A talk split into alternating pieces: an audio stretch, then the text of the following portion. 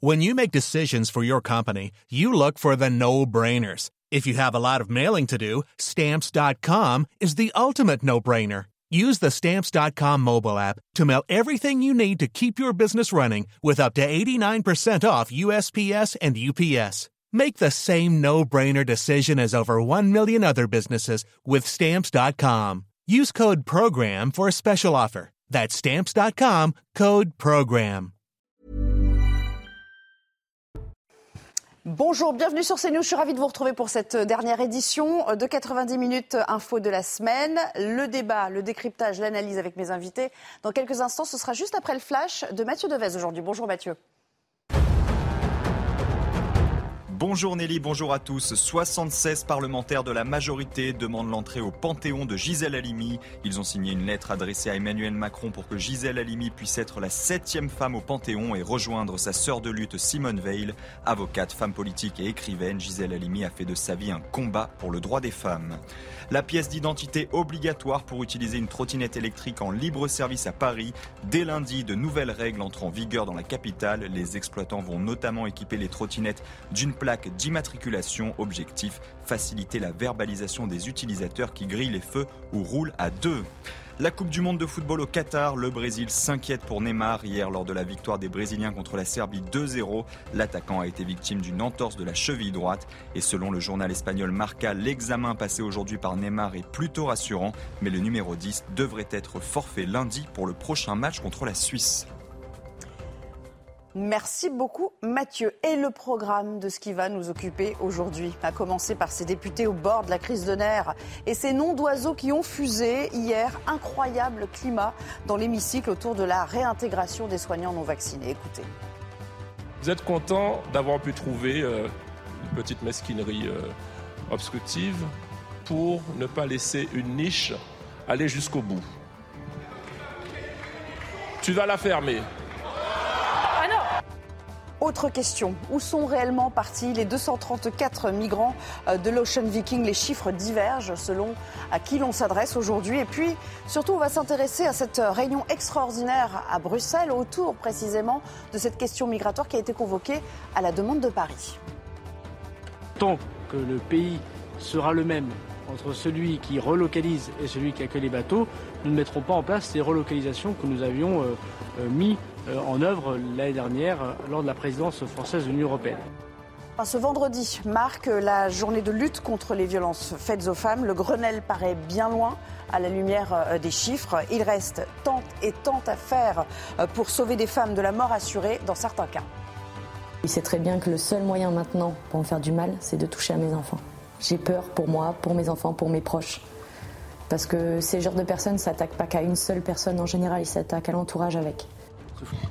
Et pour cette édition du vendredi, j'accueille sur ce plateau Ludovine de la Rochère. Rebonjour, Ludovine de la Rochère, présidente de la Manif pour tous. Est-il nécessaire de le rappeler? Jean-Michel Fauvergue est là également. Bonjour, ancien patron du REN, merci, et ancien euh, député, ainsi d'ailleurs que François euh, Pouponi. Merci à tous les trois de m'avoir rejoint cet après-midi. Vous l'aurez compris, euh, on a vu le programme à l'instant tous ensemble. Le climat était plus qu'électrique hier à l'Assemblée nationale lorsque cette fameuse question de la réintégration des soignants non vaccinés est arrivée dans l'hémicycle, avec des soutiens venus finalement de, de tous bords hein, pour aller dans ce sens, et une opposition frontale, bien entendu, avec l'exécutif.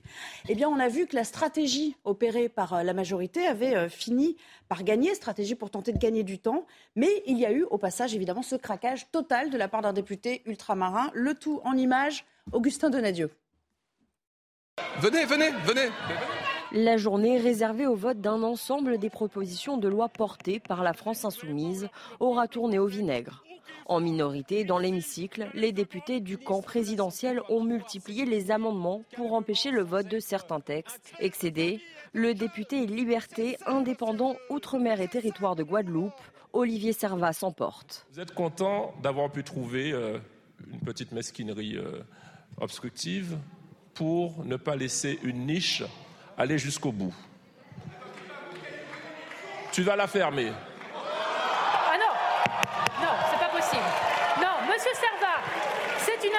Monsieur Serva, non.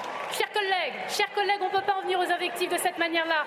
La séance est suspendue pour cinq minutes. Pas possible. Les tensions se cristallisent autour de la réintégration des soignants non vaccinés, un texte que les oppositions semblaient en mesure de pouvoir faire adopter contre l'avis du gouvernement. Vous êtes en train de faire une PPL anti-vax, complotiste.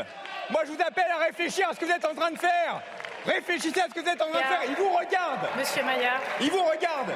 Les débats se sont terminés peu avant minuit. Chers collègues, il se fait tard et les esprits s'échauffent. Dans un climat de tension rarement atteint au Parlement.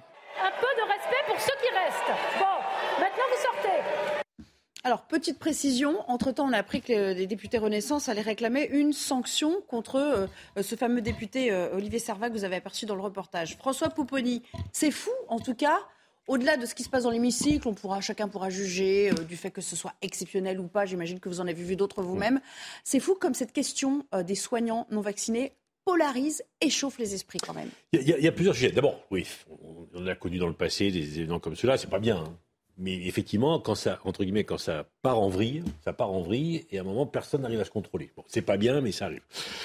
Après, il y a deux sujets. Ces niches parlementaires, ça n'a, moi je le dis sincèrement, aucun sens. Mm. C'est-à-dire que c'est une tribune politique pour des groupes qui inscrivent beaucoup de textes pour faire un peu, pour dire voilà de quoi on veut parler, Oui. et ça ne va jamais au bout. Et c'est vrai que la stratégie de la majorité, lorsqu'ils ne veulent pas voter le texte pour une raison X, Y, Z, c'est de déposer des amendements, qu'on n'aille pas, voilà, et qu'on n'aille pas jusqu'au bout du texte, parce que ça s'arrête à minuit. Enfin, pourquoi, Donc ça finit par devenir un jeu de dupes. c'est un jeu de dupe complet. C'est un jeu de dupe complet. Bon.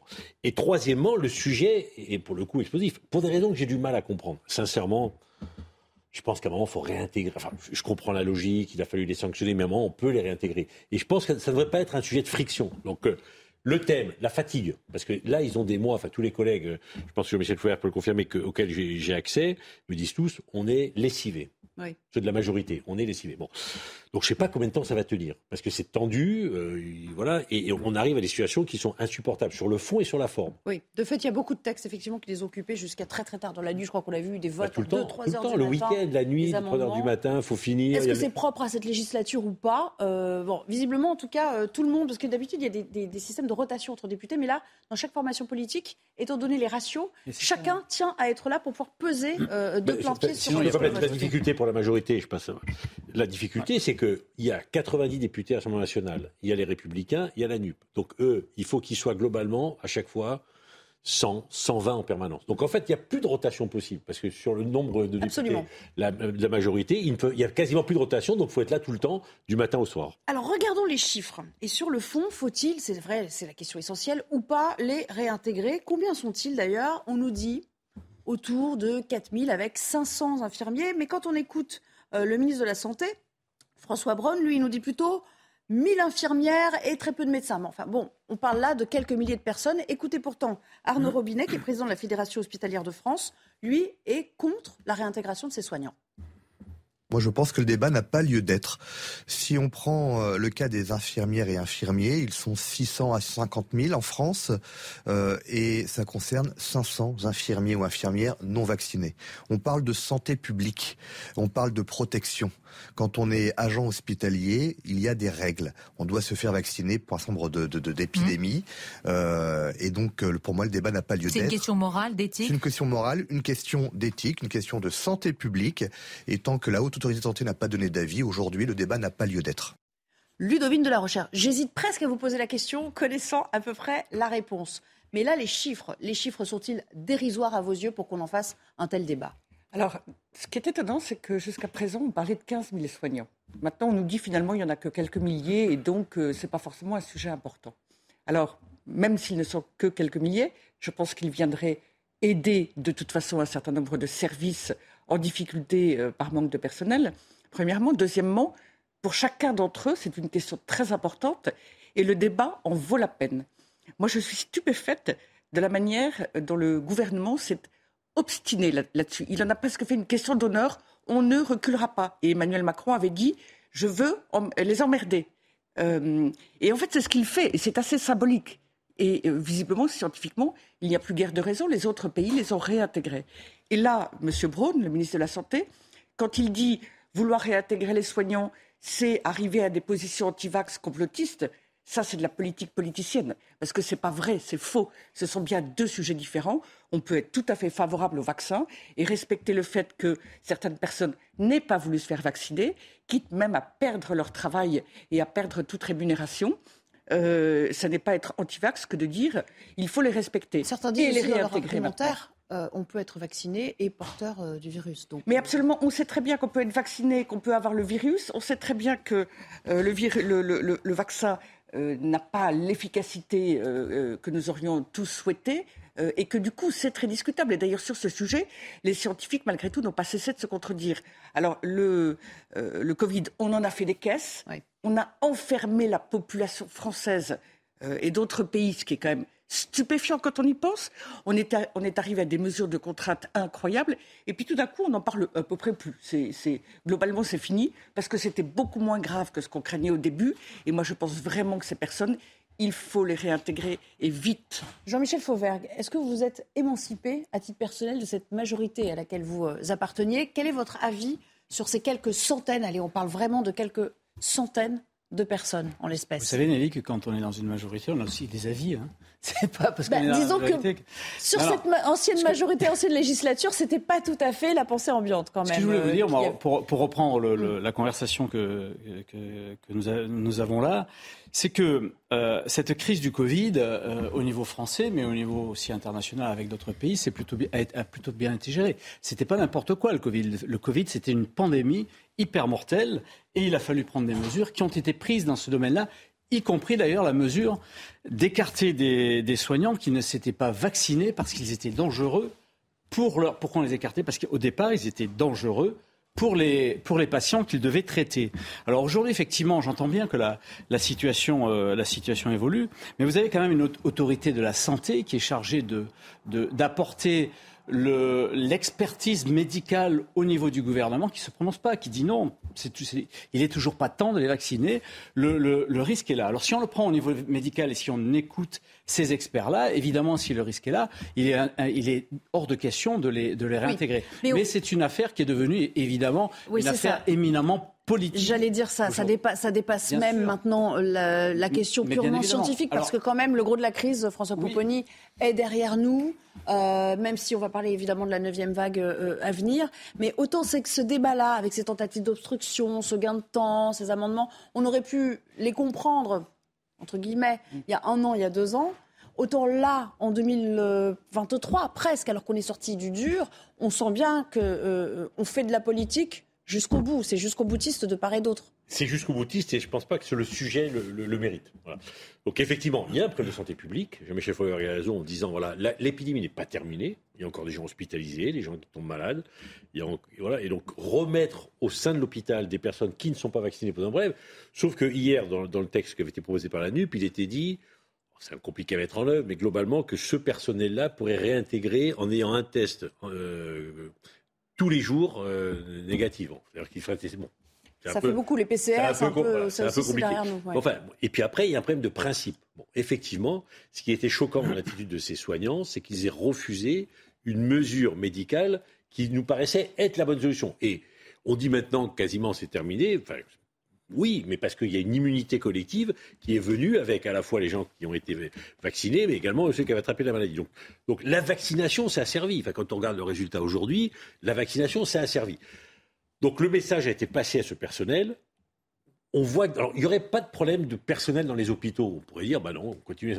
Mais dans les hôpitaux, tout le monde nous dit que ça craque de tous les côtés et que a besoin de personnel. Voilà. Donc je pense que le moment est venu de trouver un juste milieu, mais après, après que les autorités de santé donnent leur avis, mais un juste milieu. Et en tout cas, je pense que c'est absurde, en tout cas, d'avoir débattu de ça hier soir dans ces conditions. Ça donne le sentiment aux Français que Sincèrement, on parle finalement de 5 600 000 personnes et que la préoccupation des Français, c'est pas celle-là. il y a eu beaucoup de sujets clivants qui n'ont pas abouti d'ailleurs. le euh, sentiment que les députés ont parlé de sujets qui ne sont pas la priorité. Ça va être fait, ça va être fait tout ou tard. Hein, la question réelle, c'est euh, euh, y aura-t-il une, neuvième vague et de quelle ampleur au juste? On va en parler avec vous, professeur Bruno Megarban. Merci d'être avec nous via Skype. je vais vous poser la question d'ailleurs que j'ai posée à tous mes invités précédemment. Est-ce que vous, à titre personnel, vous êtes pour la réintégration des non vaccinés quelles que soient effectivement vos fonctions euh, au sein de, euh, de l'hôpital Lariboisière, vous devez forcément avoir un, avis en, votre âme et conscience. Oui, tout à fait. Alors je suis euh, assez d'accord avec la position de M. Pupponi. J'aurais été d'accord pour la réintégration de l'ensemble du personnel soignant. Je pense effectivement qu'il faut aller vers la paix sociale, car aujourd'hui, le problème qui se pose n'est pas tellement de savoir s'il faut réintégrer ces 1000 soignants, mais plutôt euh, de sauver euh, l'hôpital public qui est une situation euh, de gravité extrême avec une menace de dysfonctionnement majeur. Même si je suis d'accord que ce n'est pas la réintégration de ces quelques personnes qui va amener la solution pour l'hôpital public. Alors justement, ma, question, ma question sur le plan épidémiologique et, ce qu'on va peut-être devoir affronter cet hiver, on nous parle de neuvième vague, neuvième vague sans qu'on sache réellement euh, à quelle hauteur elle va euh, déferler. Est-ce qu'on a les moyens d'absorber tous les patients à venir, sachant qu'on nous parle aussi d'un afflux de patients bronchiolites, alors ça c'est plutôt les services pédiatriques, euh, et, peut-être de la grippe potentiellement. À votre sens, est-ce qu'on va faire face cet hiver? Alors vous avez raison, effectivement, on va dire cet hiver, les services adultes sont menacés de la conjonction euh, de l'épidémie Covid qui repart, euh, de l'épidémie grippe euh, qui, si on croit ce qui s'est passé dans l'hémisphère sud, pourrait être extrêmement importante, et bien sûr des pathologies hivernales habituelles de décompensation des maladies chroniques.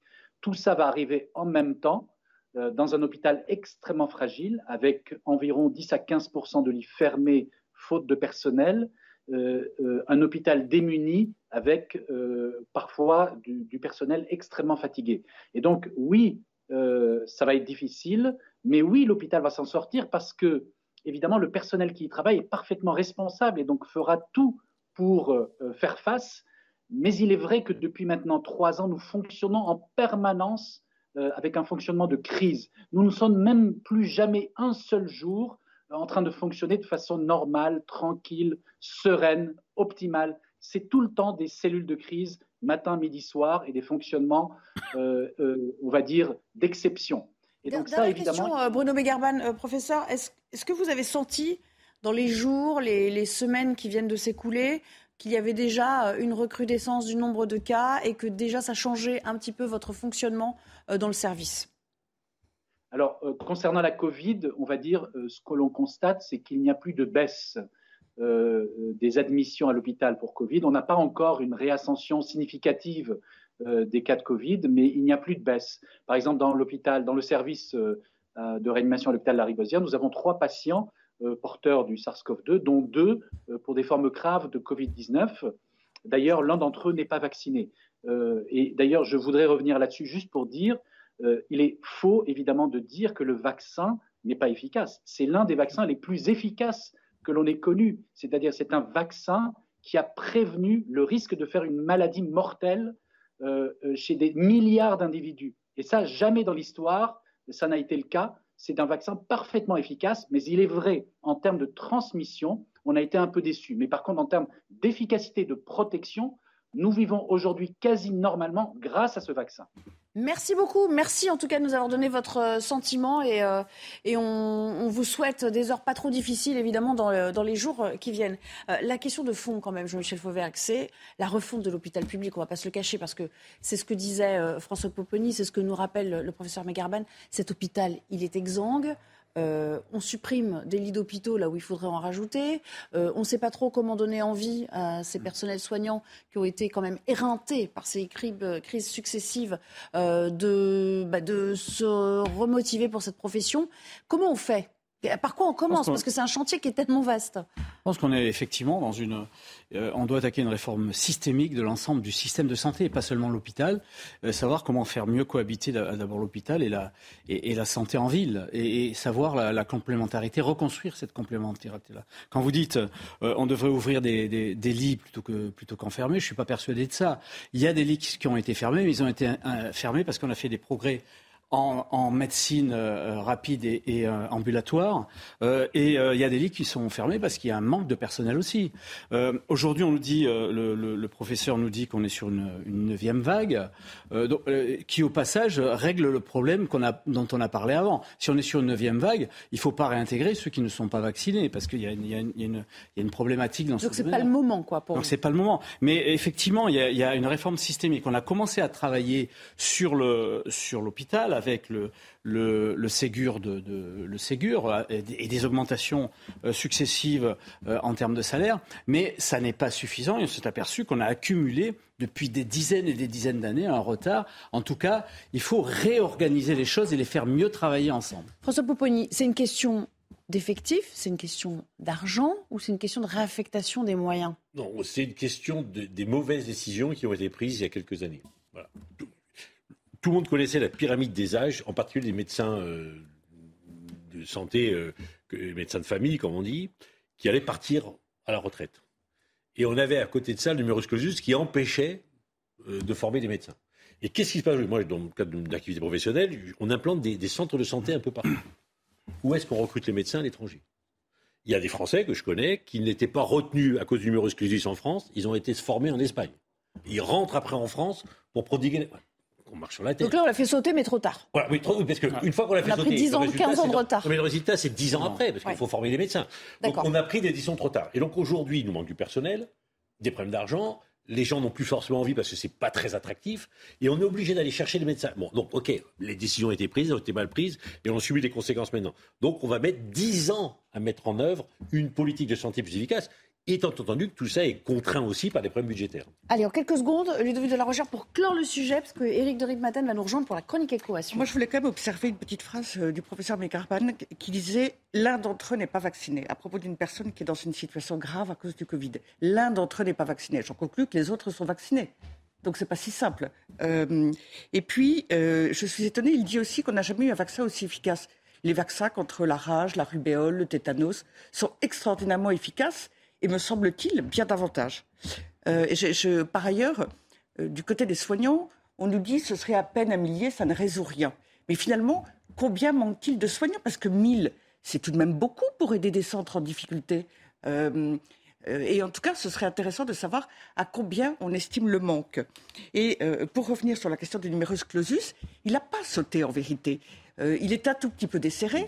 Et on ne peut pas le desserrer davantage parce que nous n'avons même pas suffisamment de médecins pour les former. Derrière en formation. Parce fait, exactement. Donc, malheureusement, on mettra au moins 10 ans parce que euh, les études de médecine. Même bien plus, euh, les études de médecine, c'est 10 années. Même les généralistes aujourd'hui, c'est Merci. Le, temps médical aussi. Et en fait, le temps médical descend aussi. On a plus de. On, Merci. Je sais que ça vous passionne, mais on n'a plus beaucoup de temps. Hein. On, a, mal géré, on a mal géré. Pas fini. Il faut revoir les principes euh, qui, de, gestion et notamment par les On n'a pas fini d'en parler de la situation euh, hospitalière euh, puisque ça fait déjà trois ans qu'on en parle à peu près en ces termes et, on a bien compris qu'on n'avait pas encore tout à fait la réponse. Et parce qu'il n'y a pas de progrès il n'y a, pas de, a pas de réforme On vous réinvitera, je suis que vous serez là la semaine prochaine. Chronique écho à suivre. Votre programme avec les déménageurs bretons, des déménagements d'exception. On dit chapeau les bretons. Information sur déménageurs-bretons.fr. Alors, je vous assure que ça n'est pas que le journal des mauvaises nouvelles. Éric de Matin, en ce vendredi, vous êtes venu nous dire que les chiffres du chômage sont toujours dans une période de reflux. Oui, alors c'est un reflux, c'est vrai, c'est 1% de baisse hein, euh, en un mois. Euh, donc ça, c'est toujours ça de prix. Vous me direz, ça fait 30 000 chômeurs de moins. Mais j'ai envie de vous dire quand même que c'est peu c'est très peu parce que vous allez comprendre euh, la courbe du chômage. Vous allez voir le petit tableau. Euh, c'est vrai que là, on est à 7,3% de chômeurs. Vous voyez, c'est le dernier chiffre, octobre 2022. À la même époque, l'an dernier, c'était 7,4, 8,1 il y a deux ans, 8,2, vous voyez, il y a trois ans, 8,7 euh, en 2018. Et j'ai regardé quand Emmanuel Macron est arrivé, on était à 9%. Donc c'est vrai, c'est bien c'est un progrès. Mais je me dis quand même qu'on a toujours 3 millions de chômeurs euh, en France. Hein, vous allez voir, la catégorie A, ceux qui recherchent activement. Et quand vous faites l'addition de toutes les autres catégories, ben vous êtes à plus de 5 millions. Vous voyez, 5 millions et demi. C'est ça qui est important et c'est ça qui est inquiétant parce que ce chômage ne recule pas comme il devrait. Euh, à un moment, ça allait bien l'économie en France. On aurait pu créer des emplois. Aujourd'hui, 800 000 personnes qui pourraient être recrutées tout de suite. La pénurie de main-d'œuvre, c'est 800 000 personnes. Et puis la question des seniors, on en a déjà parlé. On en a parlé des seniors. C'est aussi un vivier extraordinaire. Et le chômage des jeunes reste très élevé. Pas seulement en France, mais je regardais, c'est aussi le cas en Italie, en Belgique. Il y a la réforme de l'assurance chômage qui a été annoncée. On en a parlé lundi. Mais elle arrive tard aussi. Donc voilà, on est encore à peu près à 7% de chômeurs en France. L'Allemagne est à 5%, à peu près 5,3%. L'objectif du gouvernement, c'est d'atteindre le plein emploi. Le plein emploi, c'est quoi? C'est 5%. Donc vous voyez, malheureusement, avec la crise qui arrive, le prix de l'énergie qui augmente, les problèmes de pénurie, et puis surtout, euh, vous savez, euh, l'énergie qui, qui coûte très cher, les matières premières, on commence à voir. Pour que les gens comprennent, parce que 5%, on dit toujours oui, pourquoi c'est pas zéro? C'est parce qu'il y a un taux de roulement. Hein, Bien entendu, oui, oui. Entre les, les, entrants, les partants. Exactement. c'est l'Organisation internationale du travail qui dit 5%, on est au plein emploi. On n'en est pas très loin, mais avec le durcissement actuellement de l'économie et les premiers plans sociaux qui arrivent, on voit à Lyon, il y a un boom des dépôts de bilan. Ça peut inquiéter les PME et les PMI et peut-être l'objectif du gouvernement pourrait être remis en cause. Merci beaucoup, on a tout compris. À lundi. C'était votre programme avec les déménageurs bretons, des déménagements d'exception. On dit chapeau les bretons. Information sur déménageurs-bretons.fr continue à parler un petit peu d'économie, puisque la tournée des entreprises se poursuit aujourd'hui et demain. Ça se passe près de Fort-de-France cette fois. C'est aux Antilles, bien sûr, en Martinique. Une première d'ailleurs pour euh, ce qu'on appelle le Big Tour de la BPI, la Banque publique euh, d'investissement, avec un message de Patrice Béguet, le directeur exécutif. Ça y est, nous sommes ici en Martinique pour le Festival des entrepreneurs. L'innovation, l'emploi, les entrepreneurs sont là. Ça va être formidable. Beaucoup de masterclass, beaucoup d'entrepreneurs, beaucoup d'entreprises qui sont là pour servir l'avenir et leur permettre tout simplement d'oser grandir. Pourquoi? Parce que les créateurs, les startups, les TPE, les PME des Outre-mer sont là. Ça va être formidable durant deux jours non-stop ici à Madiana en Martinique. Courte pause et on revient pour parler de la politique migratoire européenne. Nous serons à Bruxelles avec notre envoyé spécial. De retour avec vous pour 90 euh, minutes info. La deuxième partie se poursuit juste après euh, le JT de Simon Guillain qui nous a accompagnés euh, toute la semaine et qu'on qu'on voit partir à regret. Bonjour Lal, Simon. C'est partagé. Merci. Bonjour Anneli et bonjour à tous ceux qui nous rejoignent sur CNews à 16h. Le parquet national financier a annoncé hier euh, avoir ouvert deux informations euh, judiciaires pour enquêter sur la place qu'a pris le cabinet de conseil McKinsey dans la présidence d'Emmanuel Macron. La justice cherche à savoir si ce cabinet a été favorisé par l'État et si McKinsey a pu jouer un rôle dans le financement des deux campagnes d'Emmanuel Macron. Et en déplacement à Dijon, le président de la République a réagi à cette affaire. On va l'écouter. Moi, je me suis exprimé quand j'étais candidat sur ce sujet. J'ai appris, comme vous, par la presse, qu'il y avait des associations et des élus qui avaient décidé de saisir la justice. C'est normal que la justice fasse son travail. Elle le fait librement. Elle va faire justement euh, la lumière sur, euh, ce sujet. Il faut que la transparence soit faite. C'est ce travail qui sera conduit. Mais encore une fois, j'insiste sur un point. Les comptes de campagne de 2017, ils ont déjà été regardés, re-regardés, re-regardés. Les choses se feront normalement. Elles doivent se faire, je dirais, avec sérénité et transparence. C'est comme ça que les choses doivent s'exercer. Et dans l'actualité euh, de ce vendredi, cette réunion extraordinaire des ministres de l'Intérieur euh, européens aujourd'hui à Bruxelles et au cœur des débats, euh, les flux migratoires. Plus de 280 000 entrées irrégulières aux frontières extérieures de l'Europe ont été détectées ces dix derniers mois. Gérald Darmanin veut rappeler à chacun ses responsabilités. Écoutez. Nous devons rappeler à chacun ce qu'est le droit de la mer, évoquer le fait que les ONG qui sont en Méditerranée sont là évidemment pour sauver les personnes et évidemment en aucun cas pouvoir être en lien avec euh, une quelconque organisation de passage, et puis surtout rappeler que les pays du sud de la Méditerranée doivent euh, également ouvrir leurs ports. 121 femmes tuées en 2022 par leur conjoint ou ex-conjoint. C'est le triste bilan qu'il faut faire aujourd'hui à l'occasion de la journée internationale contre les violences faites aux femmes. Et dans les zones rurales, les victimes sont encore plus isolées. Portrait croisé de deux femmes justement victimes de violences conjugales avec Barbara Durand.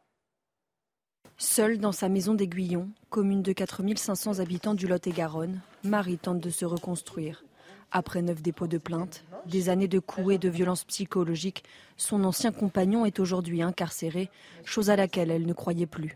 On n'est pas entendu ni écouté, ni soutenu. Sur mon scanner, j'ai quasiment mon corps entier avec des fissures et des fractures je dois aller voir un dentiste parce qu'il me manque plein de dents. Dans le même département, Katia a également subi des violences psychologiques pendant près de 8 ans. Elle habitait dans une maison, entourée par les proches de son conjoint. Venu d'Algérie pour le rejoindre, son isolement a créé une emprise très difficile à briser. Dans une petite ville, c'est-à-dire il n'y a personne, il n'y a pas de famille, il n'y a pas de beaucoup de connaissances, ben, on, supporte. On supporte et on dit, on dit rien à personne. Et on laisse dedans et on, on accepte tout, on accepte la maltraitance. ASOS accueille maman-enfant dans la ville voisine de Marmande. Les appels à l'aide atteignent des sommets. L'association a déjà accompagné plus de 200 victimes. Également euh, dans l'actualité, cette marche blanche en hommage euh, à Vanessa, l'adolescente de 14 ans, a été tuée la semaine dernière euh, à Tonins, dans le Lot-et-Garonne. Ses proches, camarades de classe et des anonymes vont se rassembler aujourd'hui à partir de 18h30 sur place pour CNews. Antoine Estève et Jérôme Rampenou.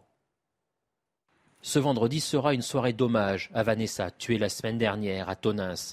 Des centaines d'anonymes ont décidé de participer à une marche blanche qui part de la mairie à 18h30. Je vais y être avec tous les Tonanquais. Euh, il faut, qu'on soit là, solidaire euh, et rassurer nos, enfants surtout, parce que c'est quand même euh, quelque chose de, terrible. Je ne connais pas, hein, j'ai pu, j'ai des, enfants et des petits enfants qui sont grands, mais, mais voilà, ça fait mal au cœur, quoi. Nous touche tous. moi, j'ai ma fille qui est dans le même collège que la petite. Et ben, ce jour-là, ma fille n'a pas été à l'école. Ils prennent le même chemin, on habite à côté. Donc euh, je me dis que ça aurait pu euh, être arrivé à n'importe qui. Dès lundi, la municipalité a entendu le besoin de rassemblement de la population. Cette marche se rendra jusqu'au collège où la jeune fille était scolarisée. Il y a un besoin, oui, évidemment, parce que, euh, comme on l'a dit aussi, les gens se sentent concernés. Ça aurait pu être ma, fille, ça aurait pu être ma, ma sœur. voilà. Pour nous, c'est un enfant de notre ville. Une messe est elle aussi organisée à 17h30 avant la marche blanche à l'église Notre-Dame de Tonins. Et une bonne nouvelle dans ce journal, euh, petit sursaut d'optimisme pour les Français en ce mois de novembre. Le moral des ménages s'est légèrement amélioré. Selon l'INSEE, les Français sont plus optimistes que le mois précédent quant à leur situation financière et leur capacité à épargner. Ils pensent aussi que le niveau, euh, de vie en France va s'améliorer au cours de ces 12 prochains mois. Et enfin, la situation toujours très tendue sur l'île de Mayotte. Les violents affrontements entre bandes rivales continuent et font craindre une guerre civile. Le maire de Mamoudzou, la plus grande ville de Mayotte, est venu à Paris à l'occasion du congrès des maires de France et il demande de l'aide à l'État. On l'écoute. Ce qui se passe à Mayotte, ce n'est surtout pas des violences urbaines. C'est bien bel et bien du terrorisme. Si les Maorés et les Maorés sentent que la République n'est pas en situation de les protéger, ils vont s'organiser, ils vont organiser eux-mêmes leur propre autodéfense. Et là, c'est la guerre civile qui peut très vite arriver. Et c'est la fin de ce journal. C'est à vous, Nelly Denac, et vos invités pour la suite de 90 minutes en France. Merci beaucoup, Simon. On était ravis de vous avoir cette semaine. À très bientôt. Euh, Jean-Michel Fauvergue, j'aimerais vous faire réagir juste à la situation de Mayotte. On, a coutume de dire, on en parlait hier euh, dans notre débat. Ce n'était pas prévu au programme, mais je profite de votre statut de, euh, fondateur du, du, RAID. Il y a eu un afflux de policiers pour tenter de contenir ce qui est maintenant une poudrière sur fond d'immigration illégale c'est compliqué de contenir une telle situation avec une délinquance rampante, des cambriolages en hausse. Là, on est vraiment dans un cas d'école de tout ce qu'il ne faut pas faire, en fait. Bah, c'est compliqué, c'est compliqué à Mayotte. Euh, Mayotte, vous le savez, c'est un, département français, mais un archipel qui, euh, euh, juste à côté, vous avez Anjouan. C'est la proximité, quoi. Vous avez en Anjouan, oui, et c'est le même archipel. Et et les, et les, Comores envoient sur Mayotte des, des, des, des, centaines et des centaines d'arrivées. C'est les, c'est les Kwasa. Donc, ils arrivent en, bateau qui s'appelle les Kwasa. Et, et, vous avez des centaines d'arrivées, une population en situation évidemment irrégulière, avec euh, pour l'instant euh, des, des, des, enfants qui naissent sur le territoire français et donc qui deviennent d'office euh, français par le, fameux droit du sol. du sol, ça c'est un, autre, un autre objectif aussi de, du, du, ministre de l'Intérieur, d'essayer de sur Mayotte d'avoir des arrangements au droit du sol, pourquoi pas, et, et, puis une violence et ça nous apporte évidemment sur ce département français à 80 80-90% euh, musulmans, où, les, gens pratiquent, pratiquent, euh, pratiquent l'islam, ils sont musulmans, ça nous apporte sur ce territoire français une, une, des, des, des heurts entre communautés euh, qui se transforment avec des, des, bagarres à coups de, à coups de machette, à coups d'armes à feu, etc. Voilà pourquoi le ministre de l'Intérieur a décidé d'envoyer le raid là-dessus pour pouvoir rétablir cette situation. Mais on n'est pas en situation de, de je, tiens à le dire, de... Vous, vous mettez un bémol sur le table, civile. On est en situation de retour à l'ordre par les, les, les, gendarmes et les policiers. Mais néanmoins, quand même, et juste un mot d'un mot, François les gens ont peur. Et c'est la République. Enfin, il faut le rappeler. c'est la France autant qu'ailleurs. C'est la France. La, difficulté, c'est que Mayotte fait partie de, des Comores, en fait, historiquement et mm. géographiquement. Et tant qu'on ne développera pas les Comores, on aura des problèmes à Mayotte. Mettez-vous à la place des Comoriens qui vivent dans une extrême précarité et pauvreté ils ont à côté un département français où ils peuvent se faire soigner et récupérer des papiers. C'est presque insoluble comme situation. Si, il faut développer, il faut développer les Comores. Tant qu'on n'arrivera pas, et je pense que la difficulté de la France aujourd'hui, c'est qu'elle a un peu abandonné les Comores, en laissant la place à l'Arabie Saoudite, à la Chine. Il, faudrait qu'on reprenne une coopération internationale avec les Comores pour développer l'île des Comores. Il y a beaucoup de Comoriens en France d'ailleurs hein, qui, revendiquent en disant mais aidez-nous. Moi j'étais maire de Sarcelles, j'avais financé une école dans une ville des Comores. Donc, avec la coopération décentralisée, on peut, on peut faire des choses. Et ce qu'ils réclament tous, c'est par exemple un hôpital digne de ce nom, où on puisse se soigner aux Comores. Bon, bah, c'est la misère qui crée l'attrait, quoi. Bah, oui, avec une, capacité de, se déplacer très facile. Et, un, dernier mot, Ludovine de la Recherche, parce que c'était pas prévu au programme. Hein. Je, voulais juste étendre un petit peu le, journal. Oui, mais c'était le débat d'hier aussi. Ludovine de la Recherche, juste un, mot sur, euh, sur cette aide au développement. Il faut l'accentuer juste pour euh, régler le problème une fois pour toutes Mais il faut absolument, effectivement, aider les pays, ou les, en, l'occurrence les îles, d'où viennent. Euh, d'où provient une migration très importante qui est liée à la pauvreté, qui est liée à la misère. Euh, et donc le seul moyen de respecter les habitants, en l'occurrence de Mayotte, c'est d'aider les Comoriens. C'est évident. De toute façon, humainement, c'est nécessaire. Alors c'est une question euh, connexe, évidemment. vous verrez pourquoi je fais le lien. les ministres de l'Intérieur de l'Union européenne sont réunis à Bruxelles aujourd'hui pour une réunion extraordinaire. Il est important de préciser qu'elle se tient à la demande de Paris. Et il y a un seul sujet sur la table, c'est la pression migratoire, alors qu'une nouvelle vague déferle, on le sait maintenant, depuis le début de l'année. Euh, près de 300 000 migrants euh, entrés irrégulièrement aux frontières extérieures de l'UE. C'est toujours, comme toujours, une estimation. Bonjour Florian Tardif. Vous allez nous raconter un peu les coulisses de euh, ce rendez-vous. Il y a un certain nombre de mesures aussi sur la table. Encore faut-il qu'ils s'entendent. Oui, tout à fait. Gérald Darmanin espère euh, en réalité sortir de cette crise ouverte avec les Italiens euh, par le haut en ayant organisé, euh, puisque vous l'avez précisé, c'est à, à sa demande qu'est organisée cette réunion extraordinaire des ministres de l'Intérieur de l'Union européenne. cette réunion qui a débuté il y a, il y a près d'une heure maintenant. Le ministre de l'Intérieur qui espère avancer sur plusieurs sujets. Le premier d'entre eux est l'amélioration de la lutte contre les départs irréguliers, c'est-à-dire concrètement lutter contre les réseaux de passeurs en Afrique du Nord, améliorer également la coopération des États concernés, la Libye, la Tunisie, pour ne citer que ces deux euh, pays. Deuxièmement, le ministre de l'Intérieur souhaite accélérer et augmenter euh, les expulsions euh, des personnes en situation irrégulière, là cette fois-ci sur le sol européen. Troisièmement, il souhaite renforcer la solidarité entre les États membres. Il y a un mécanisme, Nelly, de relocalisation des migrants arrivés sur le sol européen qui a été mis en place ces derniers mois, mais il est peu efficace. Il a même été suspendu par Gérald Darmanin lui-même depuis cette crise avec les Italiens. Et quatrième et dernier point qui est en train d'être abordé euh, par les ministres de l'Intérieur de l'Union européenne est l'amélioration euh, de l'encadrement euh, des ONG dont la responsabilité est régulièrement pointée du doigt. Cela a été le cas par exemple ces, ces derniers jours concernant SOS Méditerranée avec l'Ocean Viking. Merci beaucoup, euh, euh, Florian euh, Tardif. On vous laisse continuer à suivre les, débats d'aujourd'hui. On l'a vu apparaître à l'écran tout à l'heure, Gérald Darmanin. C'est vrai qu'il y a plusieurs aspects. Il y a l'aide aux pays concernés. ça se chiffre en, milliards. Encore faut-il que cet argent soit utilisé à bon escient, que ça ne soit pas fait à fond perdu. Et puis, il le disait, Florian, il était question que la France accueille 8000 migrants en 2022. Elle a suspendu le transfert de 3500 suite au fiasco euh, avec l'Italie ces dernières semaines, la passe d'armes. Euh, écoutez d'ailleurs Gérald Darmanin à propos de, cette notion de solidarité. Si euh, l'Italie ne prend pas les bateaux, n'accepte pas le droit de la mer et, le port le plus sûr, il n'y a aucune raison que le pays qui fait les relocalisations, la France et l'Allemagne, soit le même pays qui accueille les bateaux, qui accueille les migrants directement d'Afrique ou d'Asie. Et donc tant que le pays sera le même entre celui qui relocalise et celui qui accueille les bateaux, nous ne mettrons pas en place ces relocalisations que nous avions euh, euh, mis euh, en œuvre l'année dernière lors de la présidence française de l'Union européenne.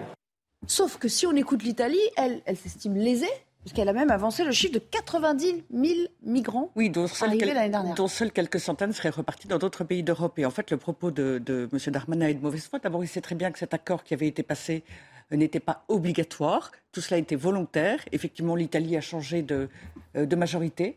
Donc, euh, que sa politique évolue n'est pas étonnant et j'allais dire légitime euh, au regard de la démocratie. Par ailleurs, cette histoire de relo re relocalisation, pardonnez-moi, est grotesque. En vérité, à l'intérieur de l'espace Schengen, toute personne peut se déplacer librement. Et donc, d'abord, les personnes ne le déplacent pas comme des pions. Et quand ils disent on va en répartir euh, 50 dans un pays, 150 là et, et encore 300 là et puis 2000 ailleurs, euh, D'abord, je trouve ça choquant. Euh, vivre en Suède ou en Espagne, c'est pas du tout la même chose. Ces personnes ne sont pas des pions qu'on déplace. Euh, et enfin, de toute façon, on peut se déplacer librement. Donc, qu'ils obtiennent éventuellement un visa là ou là euh, ne change rien à l'affaire. Ils iront où ils voudront.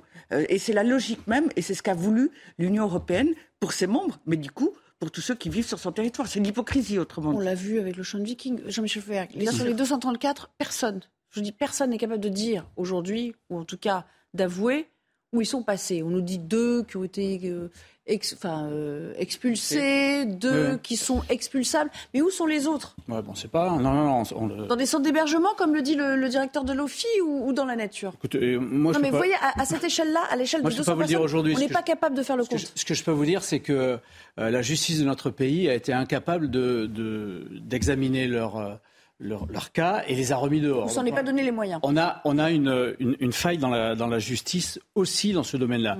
Mais pour, euh, pour reprendre ce que disait euh, Livine sur, euh, sur, euh, euh, sur les frontières, alors effectivement que les frontières sont libres et que les, les migrants peuvent passer, sauf que les demandeurs d'asile, quand ils sont dans un pays et qu'ils demandent l'asile, euh, leur dossier est traité dans ce pays-là. Et même s'ils se déplacent, ils n'auront pas le droit d'asile dans, de- dans Ce un qu'on autre appelle euh, les Dubliners. tout Ouais. à fait, tout à fait. Mais euh, ce, ce que ce qu'a dit le, le ministre de l'Intérieur, donc moi je j'ai j'ai bien compris, mais j'ai j'ai un peu l'impression dans, dans, dans, dans les discussions qu'on a en Europe aujourd'hui qu'on est sur du perdant du perdant-perdant.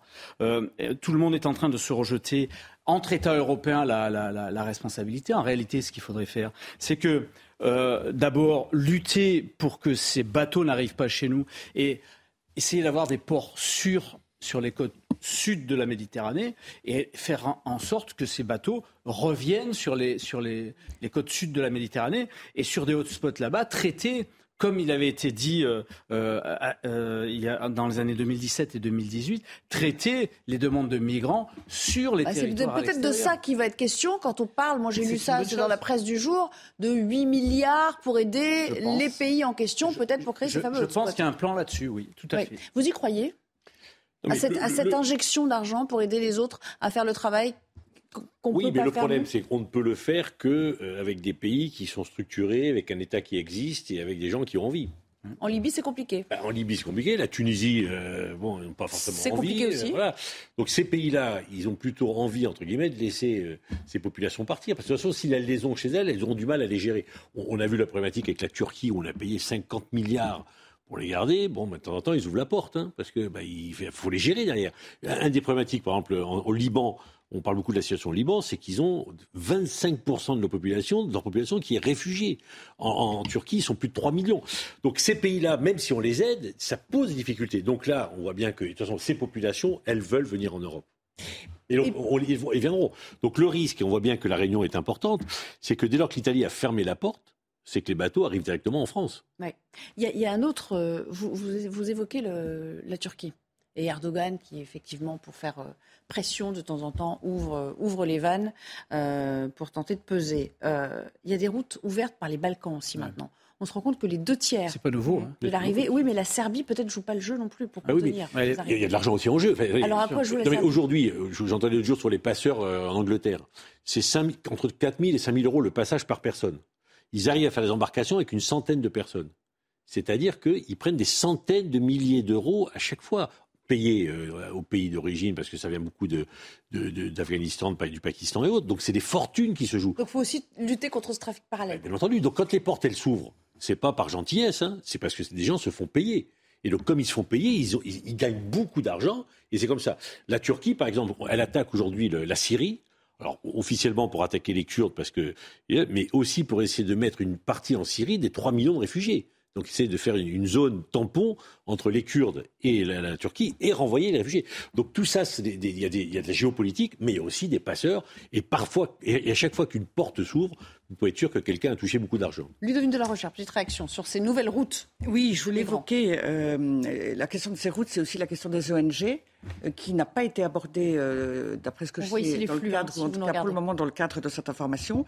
Euh, ces ONG, elles aident les passeurs. Alors je ne dis pas qu'elles sont financées par les passeurs, mais on finirait par se poser la question. En tout cas, elles sont financées par nos euh, par nos cotisations et nos impôts.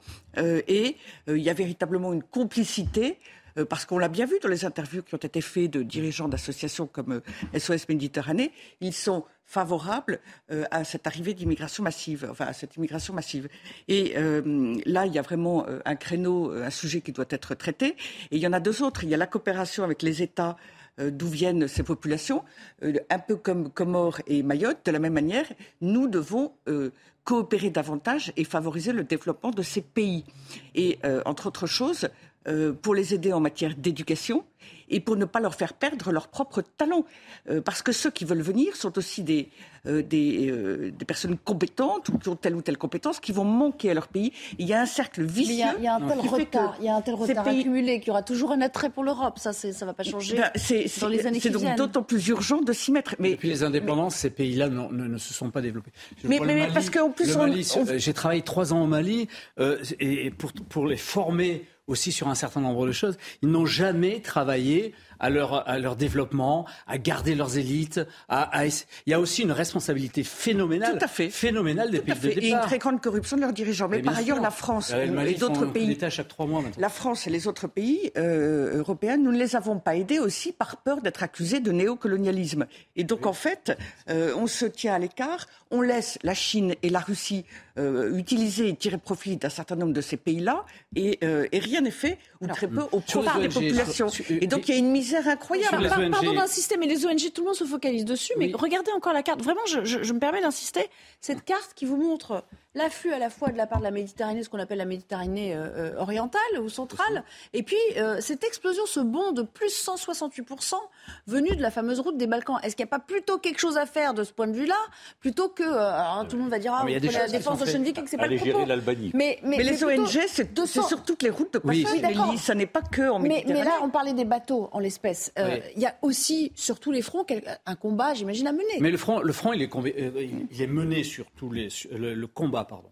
Il est mené sur tous les fronts par l'agence Frontex, qui est, qui, euh, qui est, qui est l'agence européenne de, de- qui, qui lutte contre ça. Elle lutte à la fois sur les, sur les, les filières routières, elle lutte sur les filières euh, qui, qui viennent par les, par les aéroports et, et- et par les ports. Donc ça, ça lutte de partout. La problématique, c'est Bah, que. Pas avec grand succès. Non, non, mais, là, mais, 281 000, mais imaginez-vous quand même, 77%. mais imaginez-vous Nelly, frontières plus 77%. Nelly, une frontière. un- Imaginez les la- frontières qu'il y a. Imaginez-vous, par exemple, la frontière terrestre de la France. 2000, 2500 euh, kilomètres de frontières sur l'hexagone, sur l'hexagone terrestre, sur l'hexagone. Ouais. Euh, pour, pour garder ces frontières, vous n'avez pas assez de toute la police, de toute l'armée et de toute la gendarmerie 24 heures sur 24 si vous voulez être hermétique. Donc, C'est-à-dire qu'en plus, de la on a fermé, on a fait disparaître et sauter tous les postes de douane, on a fait Mais, disparaître mais- les mais- mais les migrants que- passent pas par les postes, ils passent Allez, pas par- il nous reste 4 minutes. J'aimerais quand on même a fait vous soumettre disparaître tout- ce- tout cela. parce que là il y a vos avis aux uns et aux autres, bien sûr, qui sont importants.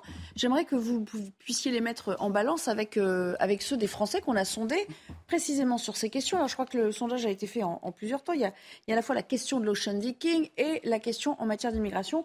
Premier carton qu'on va commenter ensemble. Euh, la France a-t-elle eu raison ou tort d'accueillir l'Ocean Viking? 53% disent le gouvernement a eu tort, 46% a eu raison.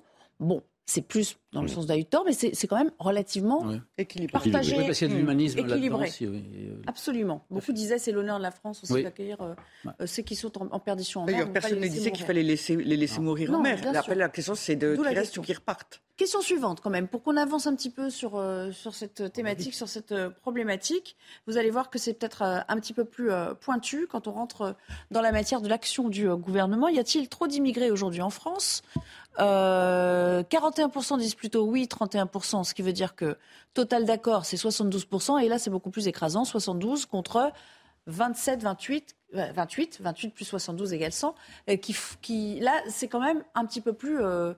Et, et, 9 points de plus en 4 ans. Mais, mais, bien... 9 points de plus en 9 4 points de plus en 4 ans, donc on voit que ça a évolué. Oui, oui, un, un, 4 ans, c'était euh, l'après-Aquarius. C'est un problème fondamental, et d'ailleurs, il n'est pas, pas pour rien dans les montées des, des extrémistes dans tous les pays européens. C'est un problème fondamental, c'est un problème qui touche à notre, à notre société, qui touche à notre euh, aussi à notre sécurité, qui touche euh, à la manière dont, euh, dont on a de, de, de, gérer nous-mêmes notre pays. et, les, et, les, Français se sentent les Français et les étrangers qui vivent depuis longtemps en France se sentent agressés dans leur pays par cette immigration massive. Et, puis, allez-y, allez-y. Effectivement, il faut, il faut arriver à un certain moment à, à réguler ça et à faire déjà stopper et à faire machine arrière, mais on le fera qu'au niveau européen. Et puis un dernier carton que je vais soumettre à votre analyse. Vous allez voir. Le dernier carton du jour en matière de, sondage.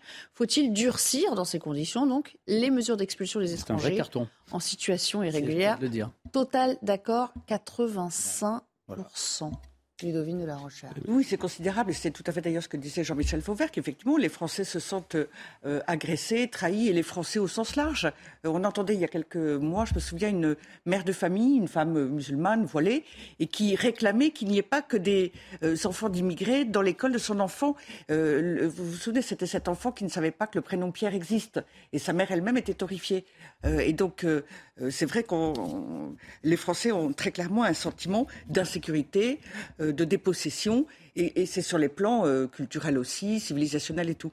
Mais ce qui est très choquant, c'est qu'aujourd'hui, euh, la Commission européenne a préparé un texte qui s'appelle le Pacte sur la migration et l'asile, et quand on regarde le contenu de son texte, qui est supposé aboutir en 2023 ou 2024, euh, qui serait une nouvelle manière de traiter l'immigration, en vérité, elle voudrait qu'il y ait beaucoup moins d'irréguliers, mais pour qu'il y ait beaucoup moins euh, de personnes en situation d'irrégularité, puisqu'elle note que ça gêne euh, les habitants européens, sa solution, c'est de donner davantage de visas. Ah et par ailleurs, elle voudrait aussi faire venir de ces pays essentiellement du Sud euh, toutes les personnes qui répondent aux compétences dont l'Europe, a besoin. C'est extrêmement choquant, je regrette, mais, il faut, il faut, il faut, ces compétences, elles sont nécessaires. je pense qu'il n'y a pas d'autre solution. Je veux dire pourquoi. Les, ceux qui sont les nini, ni expulsables ni régularisables, ils mmh. sont là, ils n'ont pas le droit de travailler, ils sont clandestins, mais on ne peut pas les expulser parce qu'ils ont des enfants nés en France. Ils travaillent la plupart du temps. À un moment, donc effectivement, je suis convaincu que puisqu'on ne peut pas renvoyer tout le monde, on n'y arrive pas, on va être obligé de, on aurait intérêt à en régulariser. Alors, attendez, c'est pas politiquement correct, les gens seront pas d'accord. Mais dans les faits, il vaut mieux avoir quelqu'un de régularisé, qui travaille, qui est stabilisé, plutôt que quelqu'un qui est en lévitation, qui n'a pas de papier, mais qui travaille quand même. Oui, mais en même temps, bien que quand on fait ça, on crée une nouvelle vague. Oui, mais oui, mais, mais, et de toute façon, les frontières sont ouvertes, on le voit, ça rentre de partout. Alors on peut essayer de faire le maximum d'efforts pour éviter, mais ça rentre de partout. Mais la vérité, c'est qu'on ne fait pas d'efforts. ça, c'est le débat. Mais soit on fait l'autruche et on dit on veut pas voir ce qui se passe et puis tant pis, puis on croise les doigts et puis on baisse la tête, ou on essaye de gérer la situation qui est explosive. Et comme mais on ne la gère pas, on Jean-Michel Fauvergue, justement, l'Europe est favorable. Il vaut mieux la gérer, bien ou mal, mais il vaut mieux la gérer. Et comme le disait Jean-Michel Fauvergue, à ce rythme, je ne vois pas comment on empêche euh, demain l'extrême droite d'arriver au pouvoir dans ce pays. Merci. On va devoir s'interrompre à nouveau, mais on a encore une, troisième partie. On ira à Tonins, vous savez, dans le Lot-et-Garonne, où euh, une marche blanche est organisée euh, ce soir par des proches de Vanessa. cette ado de 14 ans qui a été sauvagement tuée par, par son agresseur. Le cortège s'élancera à 18h30, mais une de nos équipes est déjà sur place pour nous parler un petit peu de, de l'émotion qui règne toujours deux semaines après, après sa mort. À tout à l'heure. On est de retour dans 90 minutes info et euh, ravi d'accueillir à nouveau Mathieu Devez pour le Flash Info. Le moral des ménages français en très légère hausse au mois de novembre. Selon l'INSEE, ils sont plus optimistes que le mois précédent quant à leur situation financière et leur capacité à épargner. En revanche, les craintes liées au chômage se renforcent. Les infirmières britanniques vont se mettre en grève les 15 et 20 décembre, un mouvement inédit en 106 ans. Elles réclament une hausse des salaires dans un pays confronté à une crise sociale majeure, notamment en raison d'une inflation galopante qui dépasse les 11%. Et selon des estimations, le salaire réel des infirmières a chuté de 20% depuis 2010. La Coupe du Monde de football au Qatar et Neymar sera bien forfait lundi contre la Suisse. Victime d'une entorse hier lors de la victoire 2-0 contre la Serbie, le Brésilien est touché au ligament de la cheville droite. Et demain, la France affronte le Danemark à 17h pour son deuxième match dans la compétition. Merci beaucoup euh, Mathieu. La dernière partie consacrée, vous allez voir dans un instant, euh, à cette journée de lutte contre les violences faites aux femmes. Et on ne pouvait pas euh, oublier cette marche blanche qui a été organisée pour Vanessa, cet ado de 14 ans qui a été tué à Tonins, dans le Lot-et-Garonne, la semaine dernière, dans d'atroces conditions, vous le savez, hein, par un homme entre-temps interpellé. Bonjour Antoine Estève. Ce cortège, il part donc dans une poignée d'heures maintenant. Et il est important de préciser que tous ont voulu venir pour soutenir hein, cette famille famille venue d'Espagne, on s'en souvient, trouver une vie qu'elle espérait encore meilleure dans le sud de la France. Il faut faire corps autour de ces gens maintenant. Hein. Effectivement, une immense solidarité dans cette petite ville de 10 000 habitants dans laquelle nous nous trouvons, Tonins, dans le Lot-et-Garonne. On est à quelques kilomètres d'Agen, euh, la capitale ici. Et puis cette marche, vous le disiez, qui a été organisée euh, ce soir. Avant cette marche, un hommage, une messe hommage a été organisée euh, d'une part par les autorités religieuses, mais aussi par les parents de Vanessa, à qui on a demandé d'écrire un petit texte qui sera lu pendant cette messe.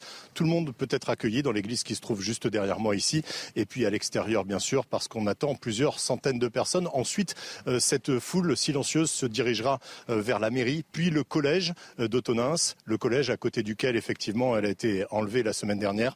Donc vous voyez vraiment une soirée très forte en émotion pour les habitants ici, comme on peut l'imaginer. Je vous rappelle que le corps de la jeune Vanessa sera rapatrié ce week-end en Andalousie, de là où elle est originaire, à Grenade. Et d'ailleurs, la mairie de Grenade paiera en intégralité les frais d'obsèques de la jeune fille.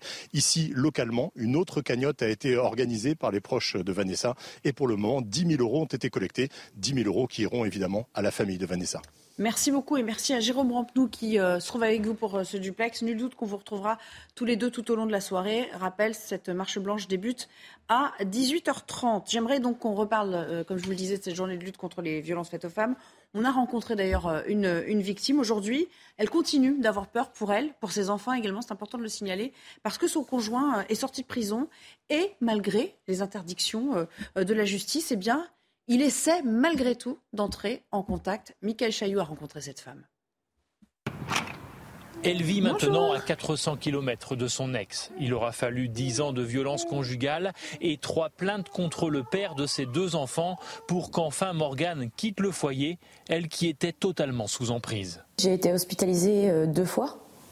Euh, la première fois, euh, j'ai eu un petit traumatisme crânien et j'ai failli perdre l'usage de mes jambes. Suite à des coups? Suite à des coups, sauf que j'avais raconté à tout le monde que j'avais glissé sur des caillebotis devant chez moi. C'était faux. Moi, je ne pouvais plus vivre ça, de me faire frapper, euh, humilier devant mes enfants je ne pouvais plus. En 2021, il est condamné à 18 mois de prison ferme qui se transforme en 5 avec sortie sous bracelet électronique. Aujourd'hui, il est totalement libre et voit ses enfants deux fois par mois dans un lieu neutre. Malgré une interdiction d'entrer en contact, le harcèlement est permanent via des messageries. Morgan a déposé sept nouvelles plaintes et s'est réfugié auprès de sa cousine Estelle, son ange gardien. Du jour où il est sorti de, de prison, elle est venue vivre chez moi parce qu'elle a peur. C'est euh, son quotidien maintenant à elle et ses enfants, c'est qu'ils ont peur de vivre. Madame la juge. Cette lettre, c'est le fils aîné de Morgane qui l'a écrite au juge des affaires familiales pour ne plus voir son père sans succès. J'aurais aimé qu'il ne puisse plus jamais rentrer en contact avec nous. Tant qu'il m'aura pas, il lâchera pas. Et Morgane ajoute Aujourd'hui, il est libre et nous nous sommes emprisonnés dans notre peur. Euh, Ludovine de la Rochère, on voit bien qu'il y a la justice immédiate dès lors qu'elle est rendue, quand elle est rendue, et puis il y a l'après.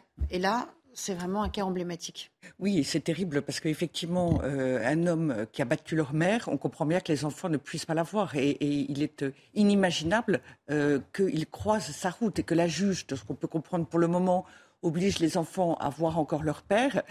un homme qui est violent, qui est capable de tabasser sa femme au point qu'elle a eu les, elle a pris les risques ou elle a couru les dangers qu'elle a décrits.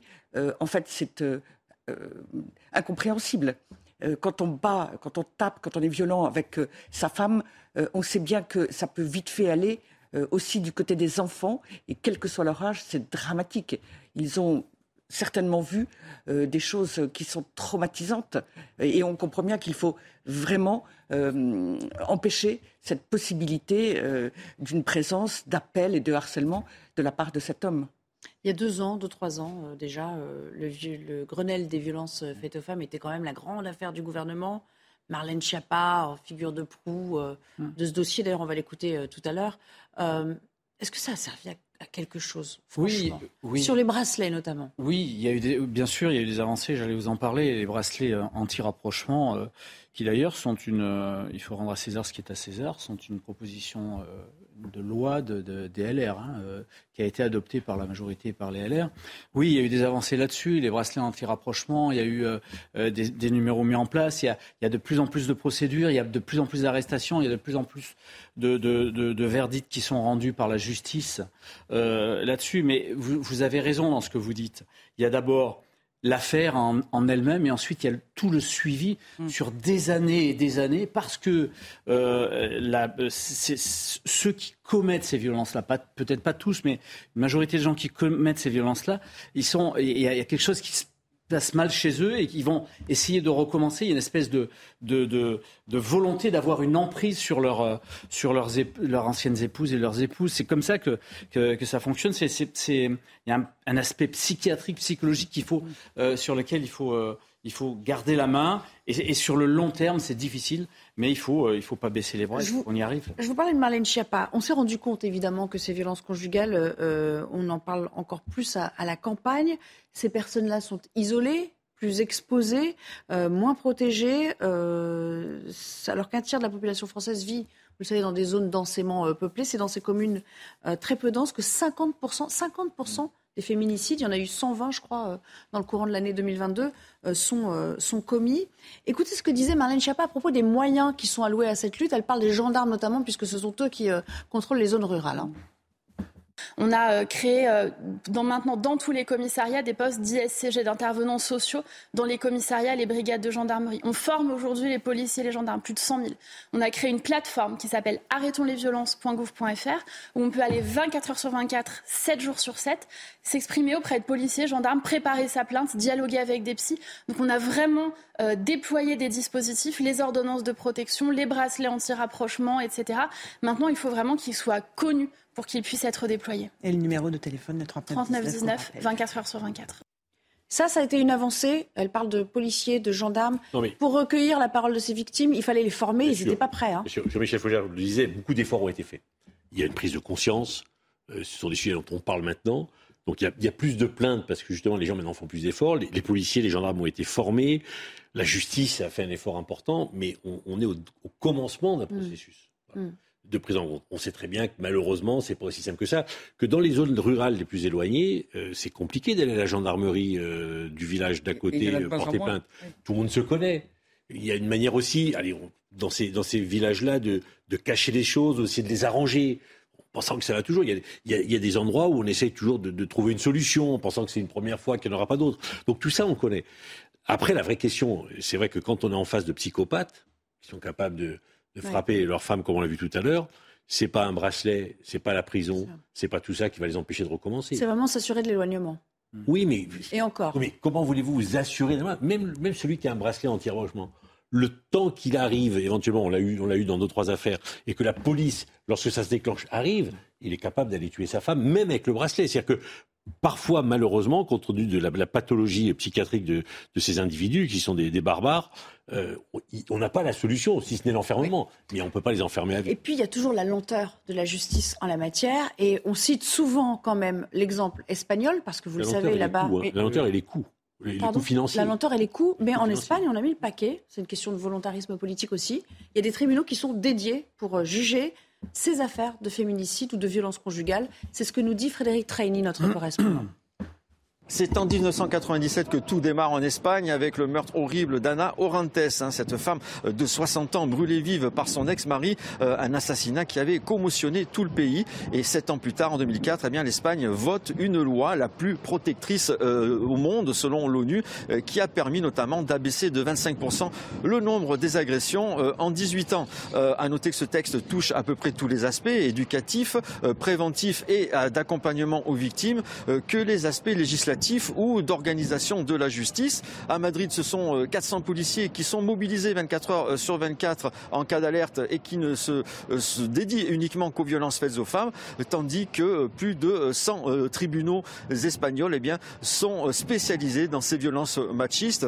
À noter aussi qu'en 2017, eh bien, l'Espagne a voté un budget de plus d'un milliard d'euros étalé sur cinq ans pour renforcer encore ces mesures de lutte contre les violences faites aux femmes. À titre de euh, comparaison, eh bien, euh, les juges espagnols ont prononcé quelques 25 000 euh, ordonnances d'éloignement, de protection, tandis que la France n'en est qu'à 3 000. Et parallèlement, on peut noter qu'il n'y a que, que, enfin en tout cas, 50 victimes par an depuis plusieurs années en Espagne contre le double ou le triple pour la France.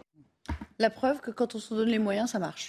Oui, effectivement, il y a encore une marge de manœuvre euh, de progrès, devrais-je dire, plutôt assez importante en France. Par exemple, il n'y a pas suffisamment de, bracelets électroniques euh, et on sait qu'il faut en déployer davantage. Et donc, ça veut dire qu'il y a encore beaucoup de victimes, euh, de personnes, de femmes qui ont été violentées, battues et qui sont à risque aujourd'hui. et il faut aller vite, il faut accélérer. Et puis, il y a les enfants.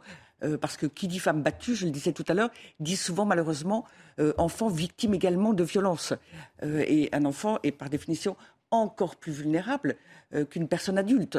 Et puis lui ne peut pas s'alerter. Alors, il y a quelques années, avait été mis en place un numéro d'appel pour les enfants, dont les écoles parlaient un petit peu, et puis on n'en parle plus, plus guère. Et c'est dommage. on n'a pas euh, parlé des téléphones grand danger aussi, euh, qui font partie de cet arsenal. Il y, a des dispositifs et il faut absolument les faire connaître euh, pour toute personne victime de violence. Mais c'est vrai qu'au bout, il faut quelqu'un qui répond instantanément. Et c'est là où il faut du personnel et donc des moyens, du personnel formé et donc des moyens impératifs. Jean-Michel Fauvert, quand même, à l'heure où on parle des magistrats qui manquent, des greffiers qui manquent dans notre pays, euh, ça laisse quand même un peu rêveur d'avoir des tribunaux dédiés, une centaine. On hmm. sait combien ça coûte, hein, euh, la mise en place d'un tribunal. On est très, très, très loin de cette ambition-là, nous. On n'est pas très très très loin de ah cette ambition. On est loin de cette ambition-là, cette ambition précise. Mais euh, on, s'attaque à, beaucoup de problèmes. Et, et l'Espagne, que je connais bien, s'est attaquée à ce problème-là par contre, a délaissé un certain nombre d'autres problèmes. Elle a préféré mettre les moyens là-dessus.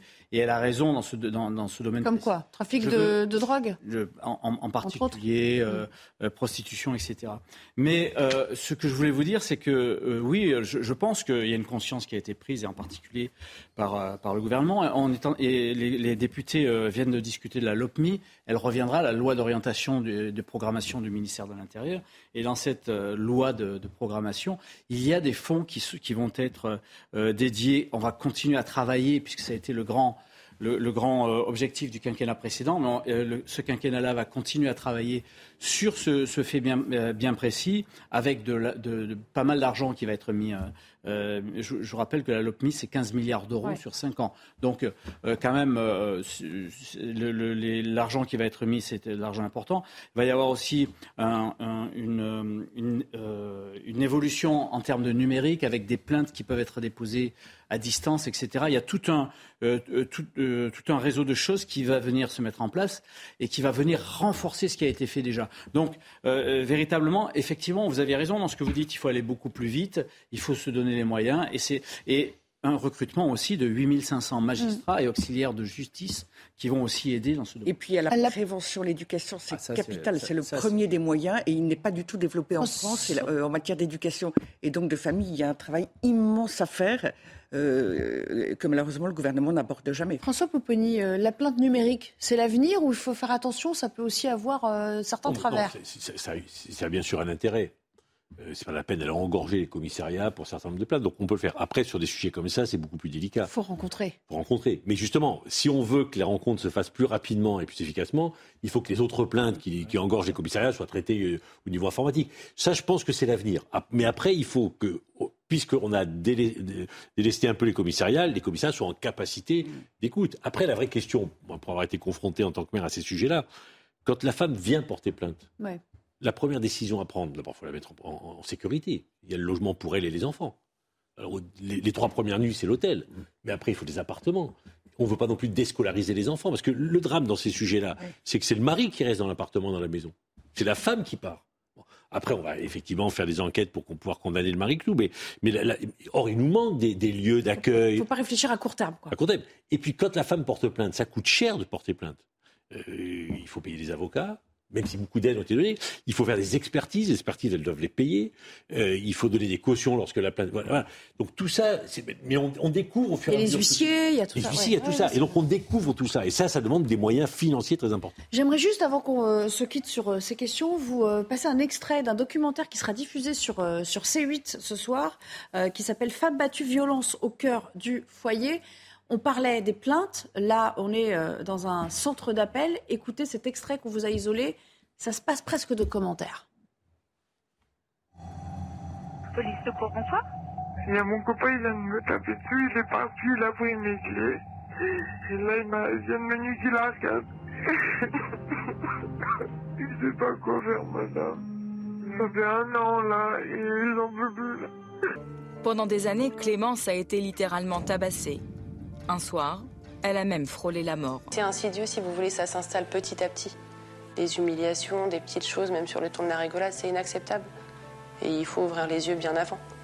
Voilà, c'est ce soir sur C8. Si vous pouvez le regarder jusqu'à son terme, parce que j'imagine que c'est un, crève-cœur pour, euh, pour beaucoup d'entre nous. On aimerait tellement ne pas avoir à parler de, ces questions en, en, 2022. Merci à tous les trois de m'avoir accompagné cet après-midi. Euh, J'étais ravie de cette semaine en votre compagnie aussi euh, pour 90 minutes info. Dans un instant, c'est euh, Patrice Boisfer qui euh, vous accueillera pour euh, Punchline. Et Patrice qui reviendra bien sûr à, à dans le Lot-et-Garonne avec notre équipe sur place pour le début de la marche blanche dédiée à Vanessa, 14 ans. À bientôt. Retrouvez tous nos programmes et plus sur cnews.fr.